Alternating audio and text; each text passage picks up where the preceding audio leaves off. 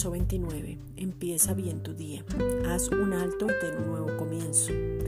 Cada vez que tenemos algo diferente, algo para reflexionar y un cambio extremo, es tiempo de un nuevo comienzo.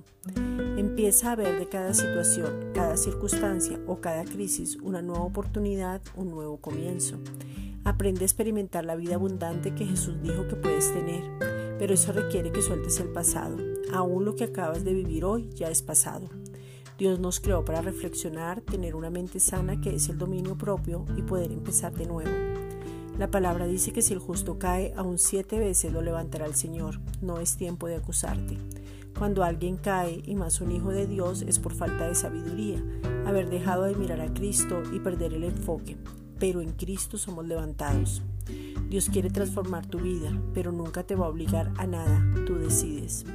Isaías 43, versículos 18 al 19. No os acordéis de las cosas pasadas ni traigáis a memoria las cosas antiguas.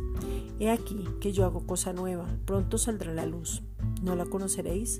Otra vez abriré camino en el desierto y ríos en la soledad. Esta es una reflexión dada por la Iglesia Gracia y Justicia.